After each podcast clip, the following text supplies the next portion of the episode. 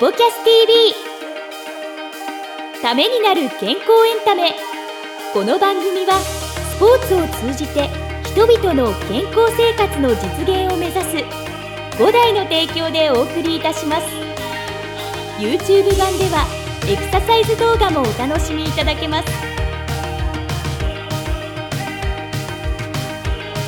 こんにちは早川由です。石崎優太です。ためになる健康エンタメスポキャス TV この番組は YouTube と Podcast でお届けしています。チャンネル登録番組フォローよろしくお願いします。はいよろしくお願いします。今回はですね、ええ本編でね久々に、えー本の紹介をいただくんですけども、はい。僕のイメージですけど石崎さん結構本読んでる買ってるイメージあるんですけどどんなですか？本はよく読みますね。もう昔から？一番読み始めたのは大学生。え早い。本を読まなきゃいけないって思ったきっかけが大学3年生の終わりぐらい。そうなの？3年生の途中ぐらいかな。これ今このまま聞くかエンディングに引っ張るかちょっと迷ってるんですけどエンディングに引っ張るぐらいの話ですか？いやもうなんかそんなこと言われてもっていう感じ。じゃあエンディング引っ張りましょう。読まなかったところから読むきっかけってやっぱ気になるのでですね、ええ。あのこの後ね聞きたいと思います。が、まあその前にね、あの一番大事なこの本編、はい。そんな石崎さんがですね今日紹介してくださる、えー健康にまつわる本ありますので、えーこの後本編楽しみに入っていただけたらと思います。はい。それではご覧ください。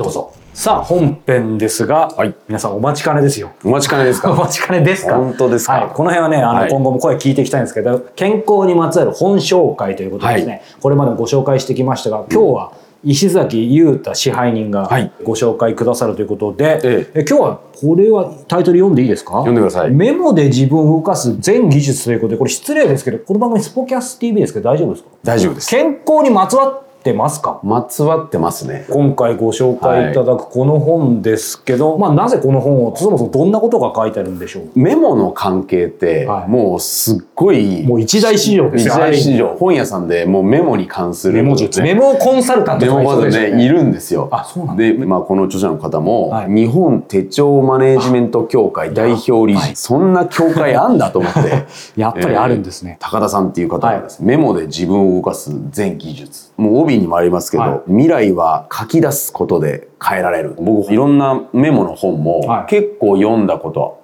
あるんですよ。そもそも結構書きますよね。いや僕書きます、ね。書かないとはまず忘れる。だからそこから書き出すっていうことはもうはい習慣づいてるっていうことと、改めてそのメモに関する本って僕もあの流行りのねものもあのメモの魔力とか、すごいねもうねベストセラーになったねあの方の本もありますけど、はい。そういうのも読んだりして、あやっぱ大事だなっていうのは思ってたんですけど、まあ、久しぶりにメモに関するとこれふとなんか手に取ってはい。読んじゃったんですよ立ち読みで,、うん。でそしたらもうレジ行ってたって感じなんですけど、これ分かりやすいんですよ。何が分かりやすいかって会社で後輩同僚にやっぱり書くっていうことの大切さをずっと訴えてきていて、うん。でもうやってもらったこともあるんですよねはい。実践して、はでも強制したくないから。そうですね。うん、まあそれはするものじゃないし、うん。だからちょっとこういう期間一緒にやってみようっていうことで、書いてきたものを僕がまたはい。いろいろと自分の考えたことを書いてっていうことでこういうのやっていく期間みたいなことを設けさせてもらったんですけど、やっぱ苦痛に思っちゃう人もいっぱいいるんですよね。でもやっぱ書き続けてる人って、はい。僕見ててね正直言ってやっぱねいい形でお仕事もするし、はい。い、い形で整理されて、うん。お話しすることも伝えてい。くことも成長していってるなっていうのはすごく感じてるんですよね、はいはい。いろんな人たち見てて、う書かなきゃいけないっていうわけじゃないんだけど、僕これ見た時に、うん。これ読んでもらえれば、うん。ちょっと書くための一歩そのモチベーションとか、は書き方とか、こうやってやればいいんだっていう最初のファーストステップが踏めるファーストステップを踏める、うん。うんすごくいいなって思った本です。これ、まあそういう意味でね、メモで自分を動かす全技術ということで、いろんなハックが出てるかなと思うんですけど、なんか一つ、ん。これ見てる方、聞いてる方にいいなと思ったようなことってありますか？えっとね、まず、ん。いろんな人たちの例題がメモの書き方とか取り方あ、もうメモ術自体がこの中にいっぱい入って入っるんです。てるんですよ。うん。でそれがあのスキルとかじゃなくて、簡単に言うと例えばアメリカの大統領とかはい。偉人とか、まあ、うん。成功者たち、うん。スポーツ選手もそうなんですけど、しっかりやっぱノート書いてるよっていうことは、まあそれどの本でもあるんですけど、はい。ただこの高田さんがおっしゃりたいのは書き方なんて別に下手でも何でもいいんだぜっていう。ハウの方じゃないんだ。ないんですよ。書くことがめちゃくちゃ大事なんだと。そもそもね。ええとにかく書いてごらんと、うん。もちろんその中の書き方は考え方をこうやって整理した方がいいよっていうことも教えてくれてるんですけど、まず最初に何でもいい字が汚くてもいいんだと、うんもうむちゃくちゃでもいいから、はい。まず一歩踏み出してみようぜっていうのがちゃんとコンコンと書かれてる本なんですよ。その中でどんどん自分を少しずつ変えていこうねっていうところで未来は書き出すっていうことで変えられる。で僕これっては世の中でうん。例えばダイエットとか、はい何か自分のなりたい姿とか目標とか標とか。例えばですけどあのダイエットもそうだし筋トレもそうだし、いろいろとこういった習慣化をつけていくために、それがやっぱいずれ健康につながっていくためのことをみんなやりたいわけなんですよ。なるほどそこか。そのためには、あやっぱりその自分の理想像、うん。将来像とかそういったものをはい。明確にしてねって、うん。でそのためには絶対書くことが大事なんだよっていうことをはい。教えてくれている本、でやっぱりおぼろげになんかこうやろうとか、うん。あの明日からこういった運動をしよう、こうやってやろうって言ったことっていうのは計画性はい。が頭の中で立てられる人と立てられない人ってねね。出てくるから、やっぱ書くことによって、うん。自分の思考がそれに集中する、はいはい。でそしてその書いたことをもう一回見直していくことで意識が研ぎ澄まされてい。くんですよね。うんうんだからそういったことをやるためにノートに書いてねっていうところをうん。本当分かりやすく書いてなるほどね、今お話いただいてねメモ術、うん。これまで挫折した方もそうだし、はい。今石崎さんおっしゃったように会社とかでうん。言われたけど、うん。正直なかなかできなかったとかあのいろんな方におすすめだと思うんですけど、うん。今の話でいくと僕はこの本まだ拝読してないですけどメモを取るというか書くことによってやっぱり目標とか夢とか、うん。大きいものから小さいものまできちんと習慣化して近づいたり持続するっていうためのものが多分結構大きいと思うんですけど、うん。個人的には、まあ、もう一つ書くことのうん。なんかポイントってあると思ってて、え書くことそのものが整うと僕は思っていて、この本一番今日お持ちをしたいんですけど「書く瞑想」っていう本もあのベストセラーになっていて、はい。でその本そのものもぜひ興味ある方は読んでいただきたいんですけど、えうん。あの以前から僕これは YouTube の画面では映してました。けど超絶汚いと。うん。うん、うんって言いましたね。汚いですね。はい。汚いです。何書いてるかわかんないんですけど。うん。けど。そう。でもやっぱり書き出すとさっきの整理されるとかもあるんですけど、個人的にはやっぱり朝が結構大事な時間だと思って、朝と夜に書くことをすごい習慣化してて、うん。夜はやっぱりその日あったとか、今目の前に感謝できることを書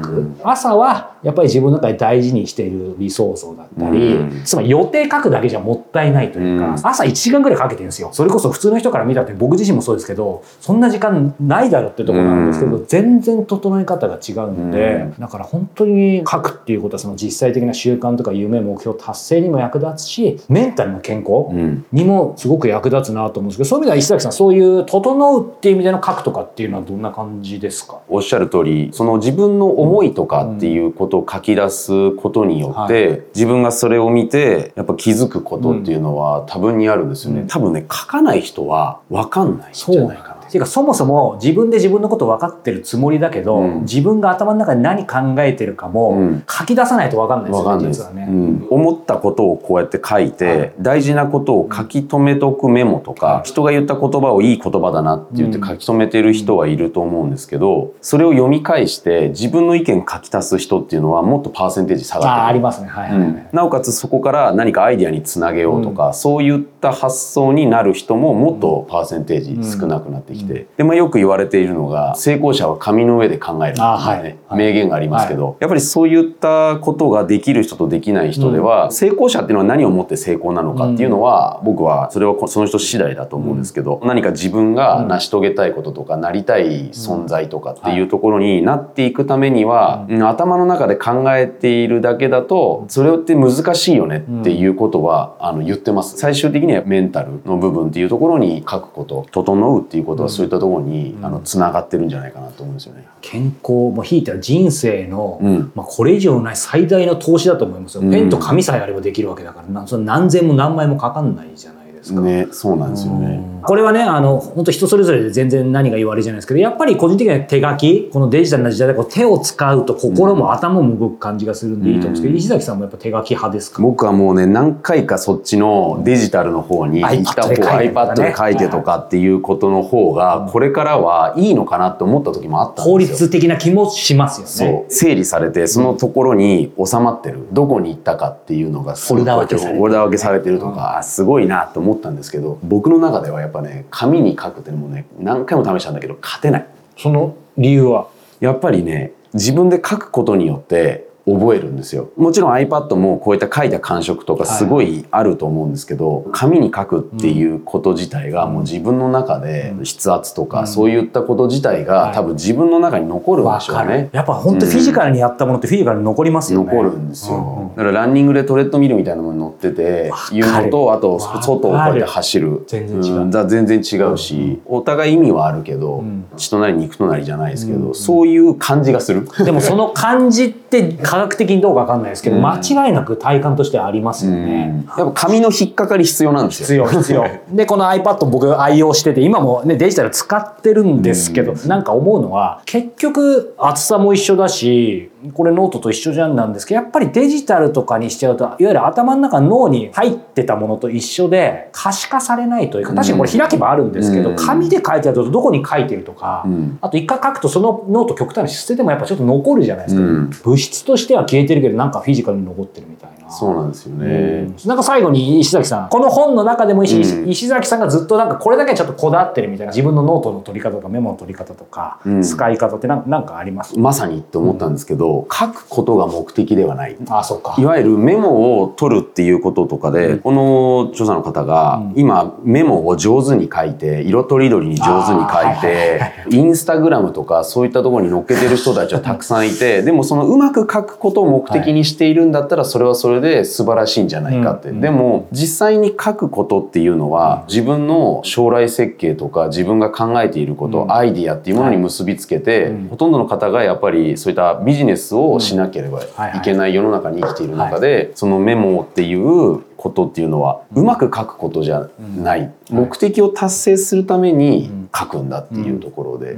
うんでその中にやっぱり自分の感情とはい。か思いとか、はい。そういったものを書くためにメモっていうのは存在しているっていうところがあってそれはまさにそうなんですね、なんかうねまくね、書こうとか、綺麗に書こうって思っちゃうじゃないですか。子供の頃からうまく書くためにノートって、板書取りなさいって基本的にとにかくインプットですよねそう、インプット、そう。石崎さんがおっしゃってるとかこれを分かってる方は意識か無意識か別として、インプットのためのメモじゃなくて最終的に何か結果とか目標から逆算したアウトプットのためのメモをしてるってことですよね。そうなんですよね。だから最終的にそこに行き着くから、そういったものをこうやってね、先生が言ってるものをこうやってそれを書くっていうのもすごく大事だと思うんですよ。その中にあの自分の思いとか、はい。心の声みたいなものも書き続ける、連ねるような癖とか習慣をつけていくだけで、学習もアイディアも掛け合わせで変わっていくんじゃないかと、うん。そういったところですかね。いやー最高ですなんか書きたくなってきましたね。書きたくなるんですよ。まあ人に見せる必要もね基本的にそういう意味ではないんですよ。ええ。はいということで字が汚いちょっと言い訳をしましたが。は い僕もねめちゃくちゃ汚いですよ。ということでですね、はい。えー今日は、えー本の紹介でメモで自分を動かす前技術そして僕たちの、まあ、メモの考え方なんかもね、はい。えー共有させていただきました。さあエンディングのお時間ですが、はい。本紹介というか今日はもうオープニングも本本編も本はい。ということで、さあエンディングね。はい。さあ石崎裕太さんが大学時代、えー本これは読まなければとあ思ったまだ覚えてたんですね。もちろん逃げ切るつもりでした？逃げ切るつもりでした。やっぱりこれ気になるこれなんでですか？なんか大学時代に初めてテニス部、はい。体育会のテニス部にずっといて、はい。それであの初めてその組織の中でキャプテンになったんですよね。まあ、自分自身もキャプテンをやりたいって思いながら、うん。テニスって個人スポーツの集まりなんですよ。ね。集合体なんですよ。で、はっきり言ってわがままばっかりいるんですよ。まあ子ですしね。ここで、個のスポーツで。で、横にいる人たちがみんなライバルだったり、確かに本当そうだ、するんででそういった人たちをどうやったら同じ方向に向かせて、うん今今で言うチームビルディングですよね、そんなかっこいいこと全然知らなかったし、言葉なんて、でもとにかくまとめ上げて、はい。目的に向かわせなければいけないなっていう思考になったんですよ。でそしたらそういったことをやるためには本があったんですよねそういうね、まあ、チームマネジメントとかそういったスポーツの、へえーラグビーの元代表だった人が書いた本とか、へー。なんかそういうスポーツの本を読んで、うん。まあ、なんかっていうところでもがいてたんですよね、うん。それがきっかけですよね。えすごいですね。ドラッカーとか読んだのかと思いましたけどまさかですもうでもいや逆にスポーツのでちゃんとそういうマネジメントビルディングがあるんです。あるんですっていうかまあ今は当然あると思うんですけど昔からあったんですあったんですよね、そういった。でもまあわわかんないところもあったんですけど、まあちょこちょこ読みながら、なるほどなって思いながら、それを素直にちょっといい言葉だなと思って、はい。それをみんなにあえて言ってみたりとか多分伝わってなかったんじゃないいやいやいやいやでもその時からもう五代支配人というかなんかもう要素入ってますね。まだまだなんですけどなんかそういったことをやっぱ学びながら、うん。で結局もう大学生になると教えてくれる人っていないんですよ。技術も、はいはいはい。あのそういったそのチームのまとめ方とか、まあ、先輩見てやり方見てって言っても、先輩だと言っても大学生の集まりなんで、まあ、もちろんねそれの中ではたくさんのね、先輩方から学びがあるんですけど、まあ、そういった新しいチームを作るって言った時のがきっかけで、まあ、そこからっていうのと、あとは父親の一言で。お前もう何にもやってきてないんだからテニスしかやってきてないんだから本だけは読んどけっていうことがあったんで、はい。それをまあちょっと実践してみたらはい本読むの楽しくなってきちゃったっていうことですよね。それでうん今の石崎裕太さんが出来上がってると、出来上がってるのかどうかわかんまあないですけどしまあまあそうですねでもその進行形っていうのがね、そうですねなるほどそこのきっかけは伺ったことがなかったのでですねはい非常に個人的にもあの良かったんですけど、ということで今後もねまたご紹介いただくことはあると思いますので楽しみにしています、ということで、えースポキャス TV、えー今回もご視聴いただいてありがとうございましたまた、えー次回もお目にお耳にかかりましょうそれではさようならさよなら